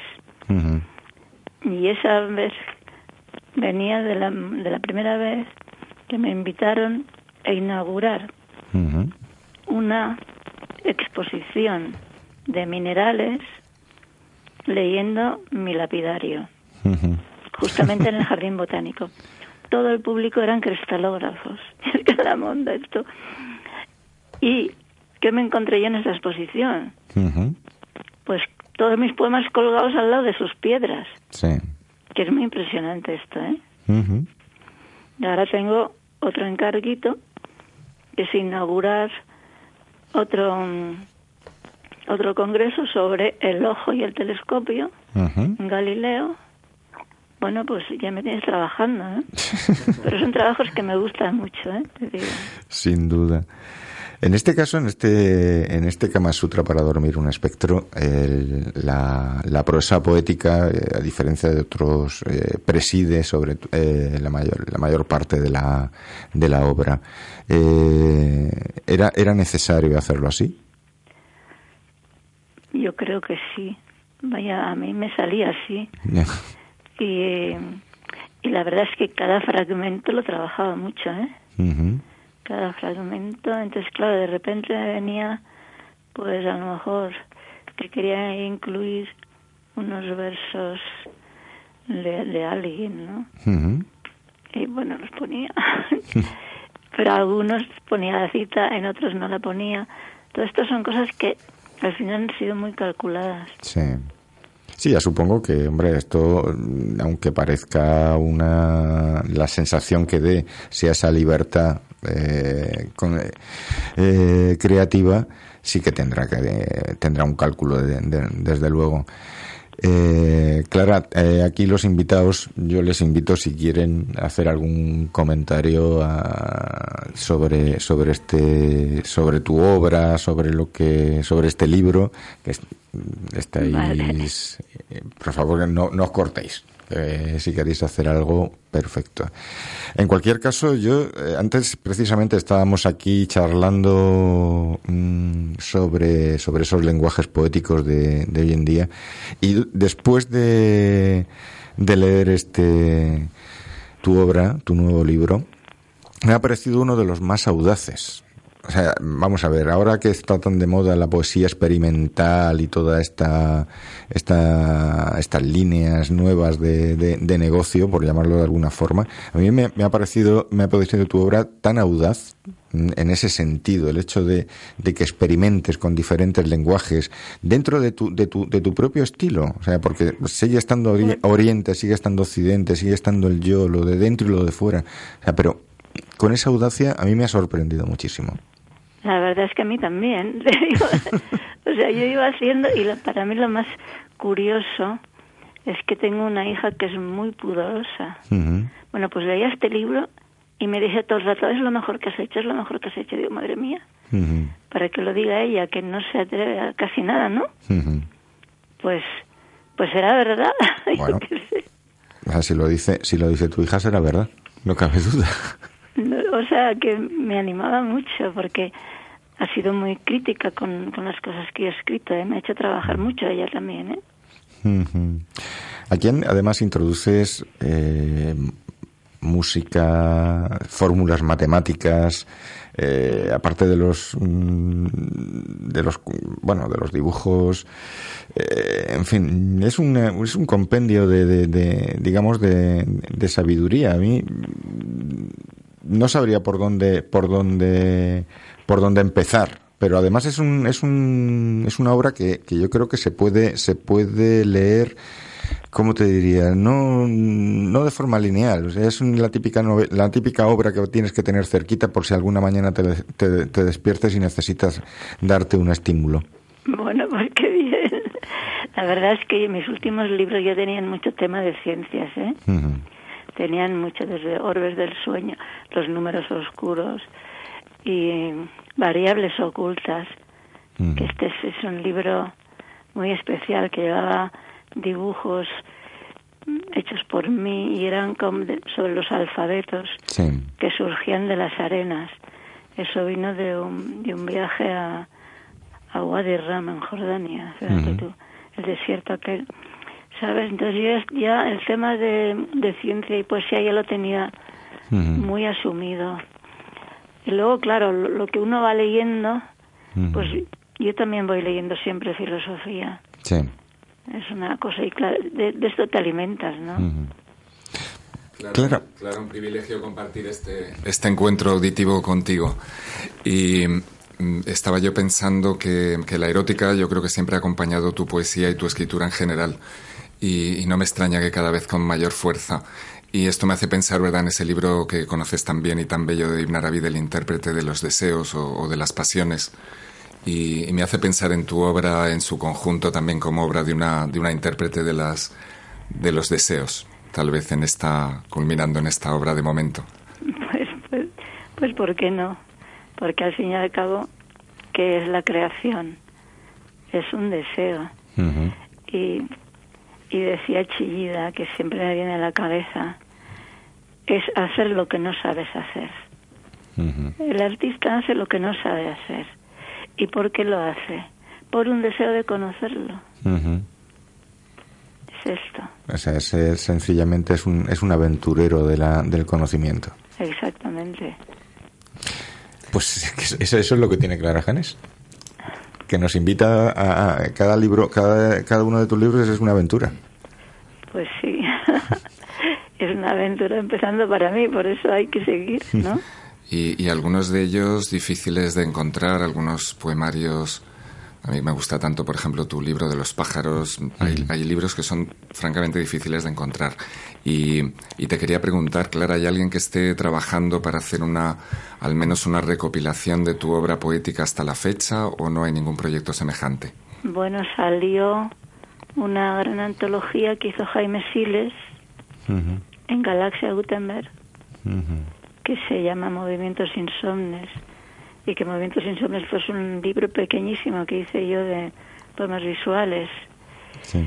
Y luego sé que tiene intención de hacer algo, Genaro Talento, lo dice siempre, pero está tan liado siempre también. Y además acaba de tener un hijo con 71 años. Coño. Eso sí que... Madre mía. Eso sí que es un Eso es creatividad. Eso sí que es, un- eso sí que es un espectro dormido. despierto, despiertísimo. Madre mía. Bueno, Pero bueno, por ejemplo, hay una universidad en Alemania pues que están estudiando toda mi obra con Chillida y con artistas plásticos que tengo alguno más. O sea, por ahí están haciendo siempre cosas. Pero hace falta todavía esa, como dice Pablo, esa, esa gran antología en la que aparezca la, toda, la, toda, toda Clara Janés. Y, Pero fíjate tú, toda la parte de traducción también cuenta. si no, claro. Sí, y esa es una parte clara que, como sabes, yo también admiro muchísimo de tu trayectoria porque creo que ha supuesto tu, tu figura en el panorama de las letras nacional. Uy, se está, no, yo no me oigo bien, pero no sé si vosotros sí. Sí, sí, oigo. ha supuesto, Eso es lo que más se ha valorado, en cierto sen- en fin, ha, sentido. ha ¿no? supuesto una auténtica transformación. Y, y te quería comentar que es que no me, no me oigo en los auriculares. ¿Será esto? Ahora sí. Gracias, Antonio. Perdona, Clara. Que eh, hay otra, hay un precedente que sin, yo diría que sin tener tu alcance en este terreno, siempre he querido preguntarte acerca de Cansino Sassens, Rafael Cansino Sassens, otro, otro grande, en fin, de la poesía y de la traducción en tantas lenguas, que es el único precedente que así se me ocurre de- del alcance de tu labor en este, en este terreno también, en nuestras letras. ¿Cómo sientes tú una afinidad en esta trayectoria por con, supuesto, con yo él? tengo las traducciones de Cansinos y lo que hizo con la poesía persa fue abrir el panorama a España, ¿eh? Fue muy importante. Fue fantástico. Y yo ahí sigo con esta con estas cosas, sobre todo con los con los místicos. Pues, pues Clara, eh, yo, si me, si me lo permites, me, me gustaría leer otro de tus otro de tus poemas Pues así para, para despedir la, la entrevista. Pues si te parece he elegido uno que se titula donde se explica el suceso que dio origen a estos sonetos. Muy bien. Y así también se enteran nuestros oyentes de cómo, de cómo se compusieron. Y dice así. De pronto, sin saber qué lo causaba, me asaltó un claro estado de alegría, gozoso vuelo, y en tal llama ardía que presencia en ausencia se tornaba. Un pensamiento en cuerpo se encarnaba, y ese cuerpo en mi ser se entretejía. Luz de otra luz cegando me envolvía, eco de espejos que hondo resonaba. Su voz creciente se clavó en mi centro, donde lo ignoto con tal poderío que elevó el astro del amanecer. Ahora sé que fue aquel pensamiento cruce de cuerpos en un solo río, la plenitud intemporal del ser. Así suenan los sonetos de, de, de Clara Janés. Eh, muchísimas gracias, Clara Gracias a ti, gracias a vosotros. por estar con nosotros esta tarde. Y bueno, pues qué decirte. Mm, Gracias por re- regalarnos esta, esta obra y muchísima suerte. Bueno, gracias, gracias. Adiós. Adiós. Adiós, Clara. When the blue skies have left and nothingness and tears unspent threaten to spill. Say the emptiness, do not despair. It's only loneliness.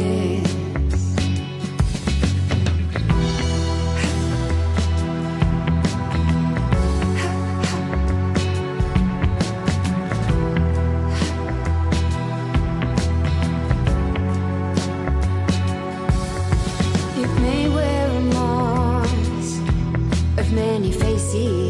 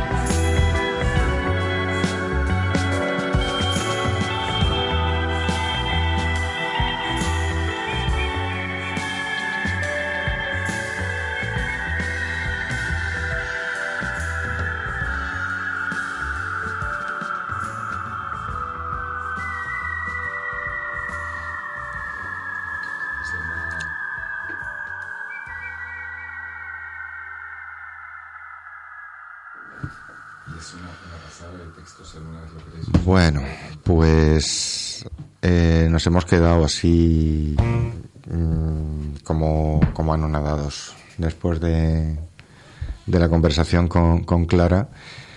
Y, y bueno, ¿qué, qué, qué- qué os, os- os ha parecido? Si es que A mí me ha gustado vos- oírla. vosotras, vosotras que no habéis hablado nada.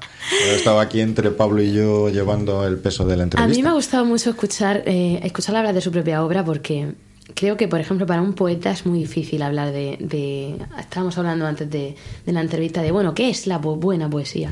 Creo que para un poeta es muy difícil explicar lo que es la poesía porque tal y como se ha visto ¿no? en Clara hablando de su obra hay mucho de pulsión, hay mucho de, de búsqueda, hay mucho de incertidumbre. La poesía para un poeta es algo que, que nos cambia constantemente, ¿no? Que en- un día es una cosa y dentro de un año es otra.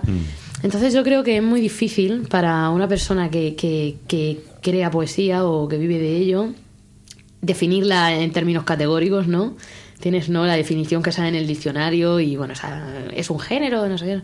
Pero describirla de forma mm, certera, yo creo que para un poeta es muy difícil y, y te sale hablar de un modo en el que, bueno, la poesía parece incluso algo instintivo, ¿no? Algo Sí. incluso carnal, que creo que es algo que, que en, la entrevista con, con Clara se ha dejado así traslucir. Es que yo creo que hace falta, hace falta sentirlo.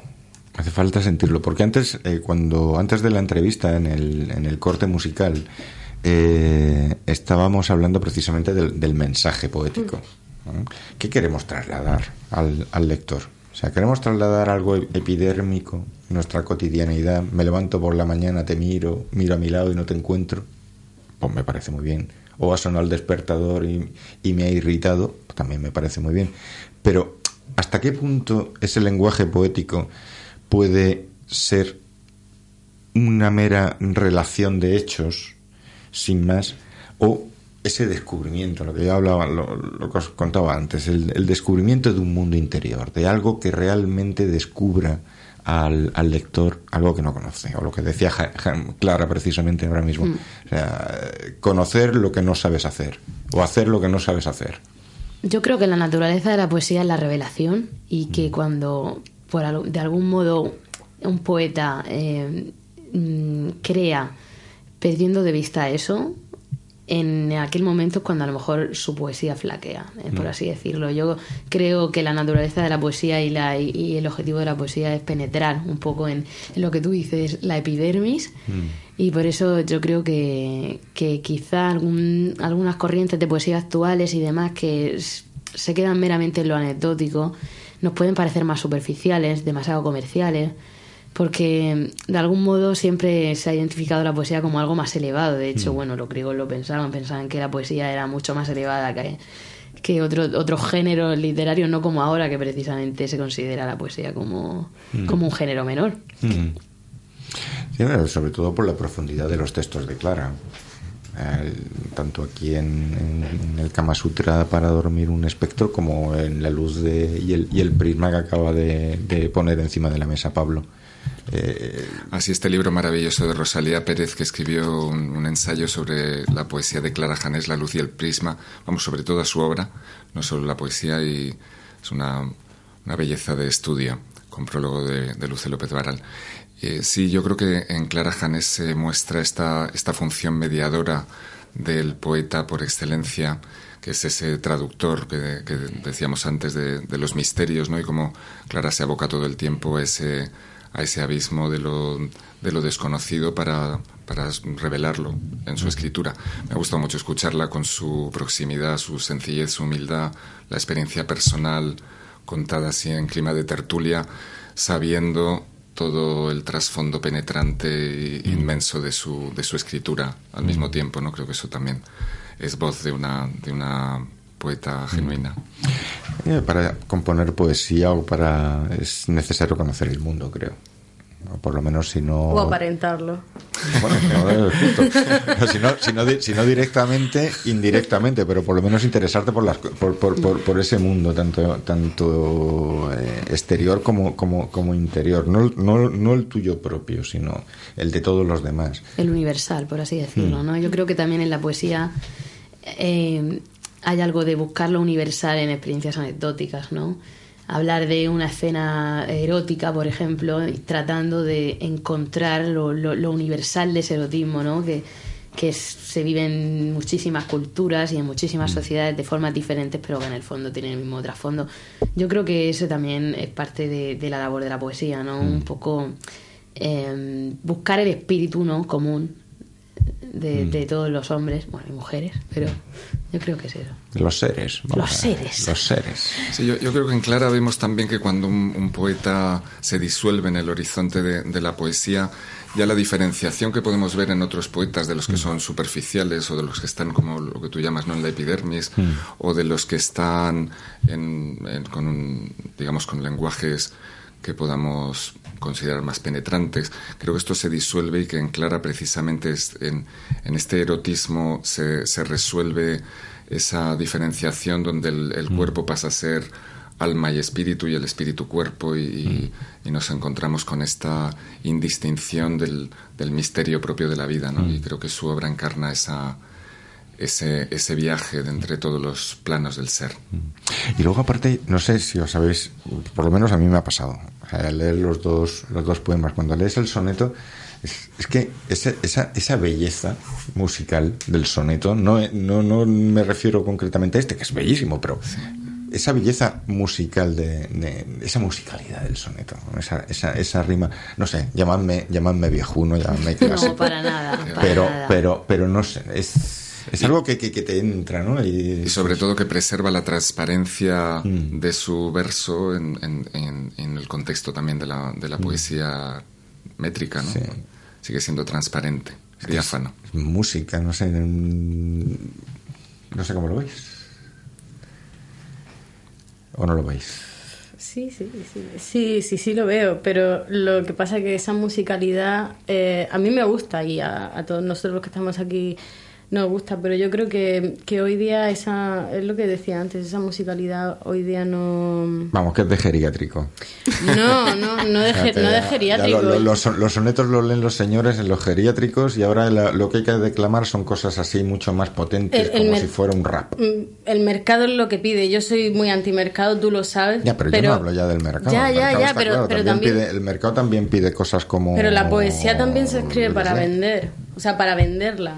Mm. Clara, yo creo que escribe para vender. Además, Pablo lo estaba diciendo, lo estaba diciendo antes junto, junto a todos que, que un escritor escribe para mm, o traduce o tu, tu trabajo de traductor, traducir para Para vivir, Ayuda a pensar en el público Para también, claro. Claro, y, y hoy, eh, si lo que se quiere hacer también es, es captar a, a público joven, fidelizar público y, mm, y vender, se tiene que cambiar, se, se puede seguir por ese camino, pero tiene que, que adaptarse. Tenemos que buscar un camino para que eso entre mejor. Pero lo que, lo que quiere ahora la gente es algo más ágil. Puede tener el pozo de, de, de, de lo tradicional, de lo canónico, pero no lo puedes vender así, no, no puedes hacerlo así. Entonces al final el mercado es el que marca el ritmo de la poesía. Parece mentira que me lo preguntes.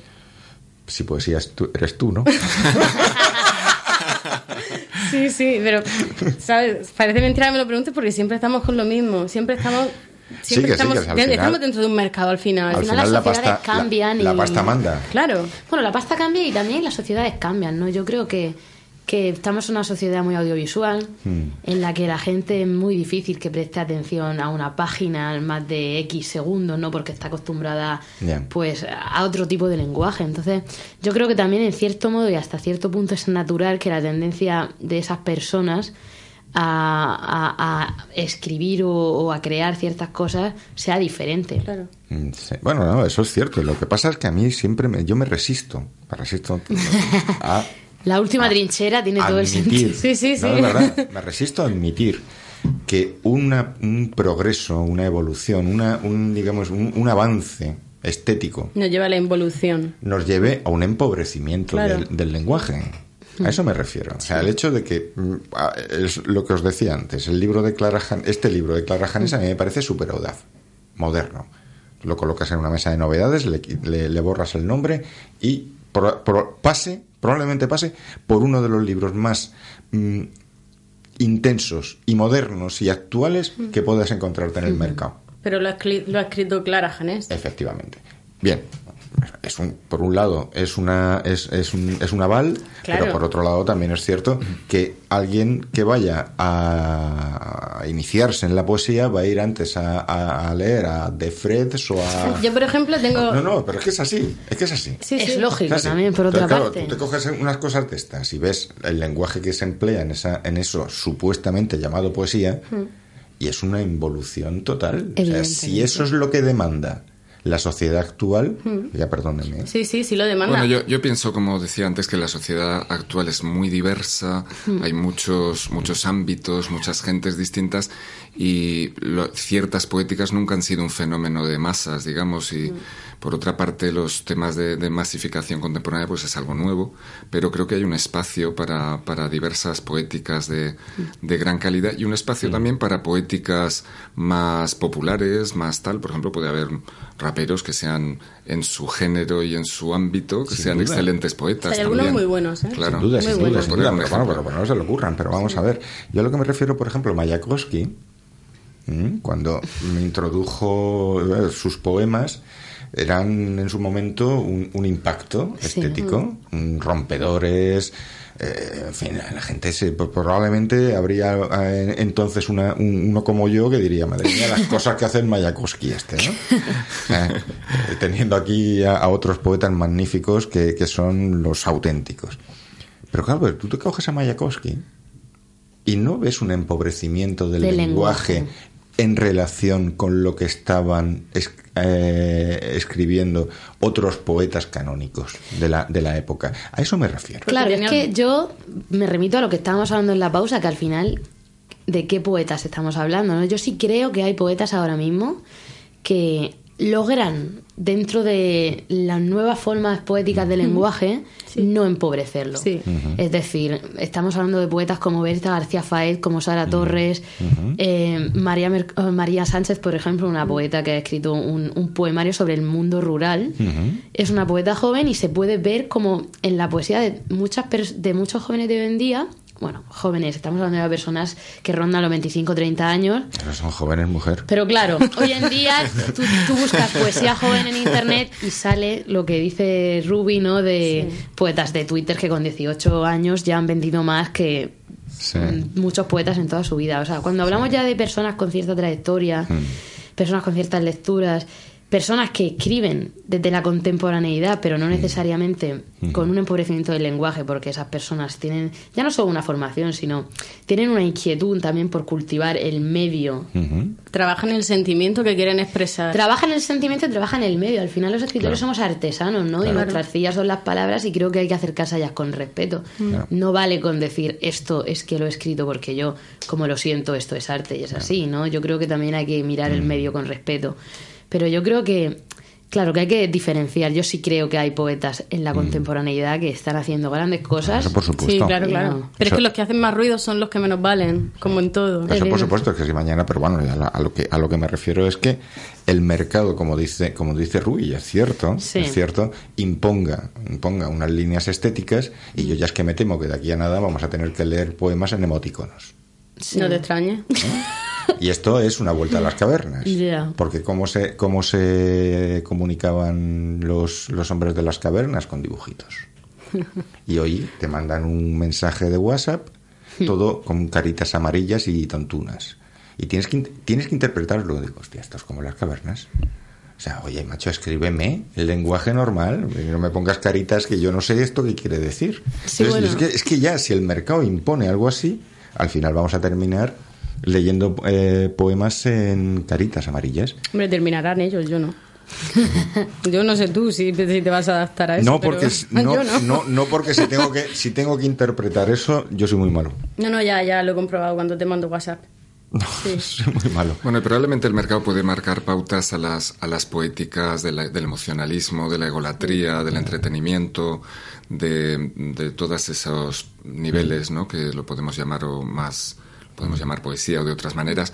Pero yo creo que a la gran poética, esa a la que me refería antes, como esa, esa que está dirigida a liberarse de, de los aspectos más condicionados y vagos, ilusorios del yo para en realizar un nivel de conciencia más alto en el, en, a través de la palabra y trascendiendo la palabra, yo creo que esa no está condicionada por el mercado. Y, y creo que este libro, por ejemplo, lo declara, se va a leer muchísimo, va a tener un, una repercusión enorme. Es decir, que, que ahí están los, los lectores y la gente que vive esta poesía y, que, y que aprende de ella. Y que Sí, no, pero- no podemos cegarnos porque haya un- también una, una masiva difusión de otro género de, literaturas, ¿no? Sí, pero por eso precisamente lo que, de- lo que aquí de lo que se trata es de reivindicar. Porque Sí. Clara, Clara Janés tiene un nombre. Y, Sí. es, y es cierto que Clara en el mercado pues va a tener un, Sí. un impacto. Pero todo, hay muchísimas, muchísimos poetas que, mm, que por desgracia no tienen el nombre de Clara, de Clara Janés, que son magníficos, magníficos. Y el mercado precisamente se lo está comiendo para darle prioridad a todo eso. Eso es absolutamente hablando. cierto y de hecho, eh, bueno, últimamente se está dando, hay un, hay una- un artículo que leí hace poco sobre eh, que ciertos poetas superventas están empezando a ganar premios de poesía que se consideraban serios. Y yo creo que es importante también pensar en, en- en el tema de, de- del papel que las editoriales juegan en esto. ¿no? Al final claro. la editorial tiene que vivir y a lo mejor para publicar tres libros innovadores de poetas novelistas, a cambio tienen que publicar algo que se va a vender. Sí. Yo El- creo que entran muchas dinámicas que hacen de esto algo muy El, complejo. el pro- el problema, el problema Ani, es, es que las editoriales que están marcando esa, esa tendencia no son las que tienen que vivir, son las que ya dominan el mercado. Exactamente. Es verdad. Entonces, Exactamente. Son las que imponen las, las reglas. Entonces, claro, hay una cuestión que, en fin. Eh, nos vamos a tener que ir ya. porque me acabo de dar cuenta que nos quedan dos minutos para y lo justo pues para des- para uno eh, me indican ahí de, de la, de, la, de- de la imprenta de sonidos Me- me- Pues qué me- pena, me porque se está muy bien en este programa tuyo. Muchas Sí, gracias. pues por eso se llama la última trinchera porque aquí de lo que se trata es de, reivindicamos lo importante. es de sacarle los colores a este mundo Podéis volver cuando queráis, ¿eh? Oye, es verdad, esta es Cuando casa. Esta es vuestra Ay, casa. Me gusta a mí esto. de- Volveremos, Ani, volveremos. Claro, sí, sí, sí, Pues, claro. eh, estéis invitados a perpetuidad. Eh, nos vamos, señores. La última trinchera cierra por este lunes. nos volveremos gracias. a ver eh, la semana que viene en el- a las 6 aquí en Metrópolis FM. Eh, muchas gracias, Pablo. Muchas gracias, Ani. Gracias, señorita Gracias a Fernández. Y, en fin, pues que sean felices y, y léanme algo. Léanme algo. Venga, hasta la semana que viene.